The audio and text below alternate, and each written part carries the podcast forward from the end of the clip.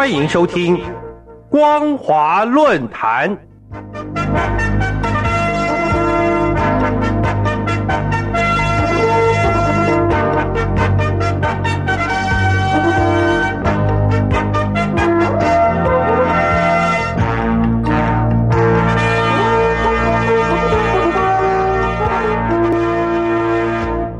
各位听众朋友，您好，欢迎收听今天的光华论坛，我是老谷。今天我们所要讨论的题目是：法国孔子学院是中国的非常低调之中继站，引起关注。中共于二零零二年由教育部成立国家对外汉语教学领导小组办公室，负责统筹管理孔子学院的事宜，经常附属于特定的大学。固然。孔子学院具有实现中共软实力的使命，具有意识形态领域的野心，对扩张中共党的影响力，达到令人担忧的威权党国之崛起。然而，近年来欧洲发生对孔子学院严格审查以及施加压力的事件，例如，二零一九年年初，英国保守党建议暂停英国各大学与孔子学院所达成的二十九项协议。等待英国相关机构进行深入的检视，瑞典则是率先经由对孔子学院进行审查后，做出关闭瑞典所有孔子学院的欧洲国家。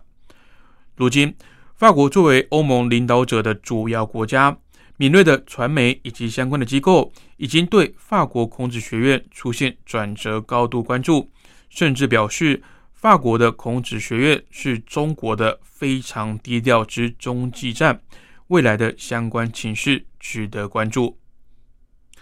法国《世界报》的记者吉伯特特别走访位于法国昂热、阿拉斯、坡城以及雷恩的孔子学院。吉伯特于二零二一年七月八号在该报发布法国的孔子学院是中国的非常低调之中继站专文，并指出。在法国，北京当局正在法国的中型城市里深入的扩大影响力。法国的十八所孔子学院过着看似平静的生活，孔子学院却是中国扩大影响力的工具。在法国，孔子学院在中等城市里的项目还在继续的增加。尽管在过去的一年中都在进行远程的教学，但法国的孔子学院里项目还是非常的繁复。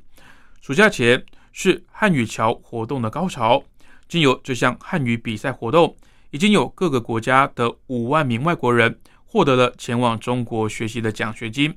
在法国，法国人对中文课程的需求并没有因为新冠疫情而有所减少。固然，中共已经冠冕堂皇的将孔子学院镶嵌在法国高等教学体制内，即使引起若干法国有识之士的担忧。指出，孔子学院是以特洛伊木马屠城的方式进入高等教育学府。然而，对法国管理高层而言，有关中国在法国学术界的影响力日益增加的表述，长久以来却是一个政治禁忌。不仅有关达赖喇嘛、中共进行校园渗透、香港反送中民主运动等议题，不容许被讨论以及辩论，而且还存在最现实的经济因素。其主要原因就是管理阶层要顾及并保护法国三万五千名的大陆留学生，以及双边合作所能带给国家级法国学院的丰厚收入。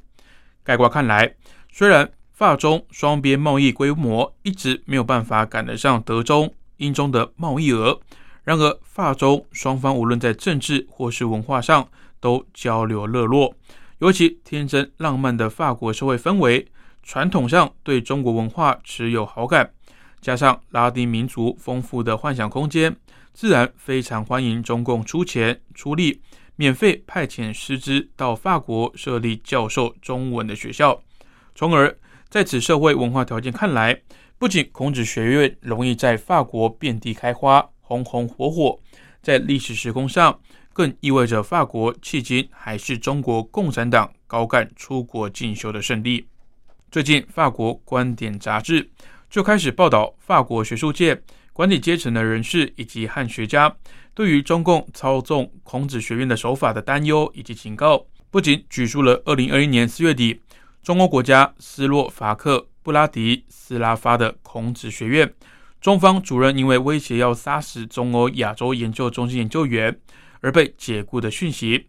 也揭露了发生在二零一九年九月上旬的中共操作新闻之手法。当时，法国的史特拉斯堡大学法学院名誉院长克梅斯特。因为在新疆维吾尔自治区首府乌尔木齐参加一项由中共官方组织策划的反恐、消除激进主义与反恐斗争以及保护人权的国际研讨会，梅斯特在该场研讨会中的声明备受中共官方重视，随即在新华社、环球时报等官方媒体转载，甚至对梅斯特在课程参观职业教育中心时宣称，这些人不是在监狱里面。而是被送去接受必修的培训课，加以渲染美化新疆再教育营。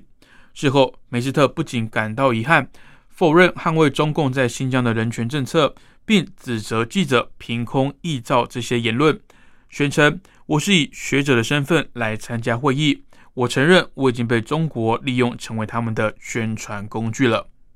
观点杂志也发现，孔子学院的问题正在不断的累积。法国国立东方语言以及文明研究所法国藏学家罗班也直指孔子学院是中国的对外宣传武器，即使只是语言课程，也可以传达政治思想。例如，把台湾划成在中国领土版图内。孔子学院也曾经尝试进入巴黎东方语言学院，然而该院从事汉语教学已经有一百五十年的历史，对孔子学院并无需求。法国孔子学院之所以会成为中共非常低调的中继站，不仅是因为法国对大陆存在着庞大的双边利益，既得利益阶层也不愿意因为敏感的政治议题而去冒犯中共。同时，法国社会文化条件也有利于孔子学院的落地投资还有开发。如今，美中两强的拜习会将成为二零二一年下半年国际政治的瞩目焦点。在双方既得处理特殊敏感政治议题的干扰，也必须营造彼此友善氛围的前提下，势必会将让孔子学院在美国以及欧洲的发展产生新的转折。以上就是今天光华论坛的内容。我们所讨论的题目是：法国孔子学院是中国在欧洲非常低调的中继站，引起关注。感谢你的收听，我是老谷。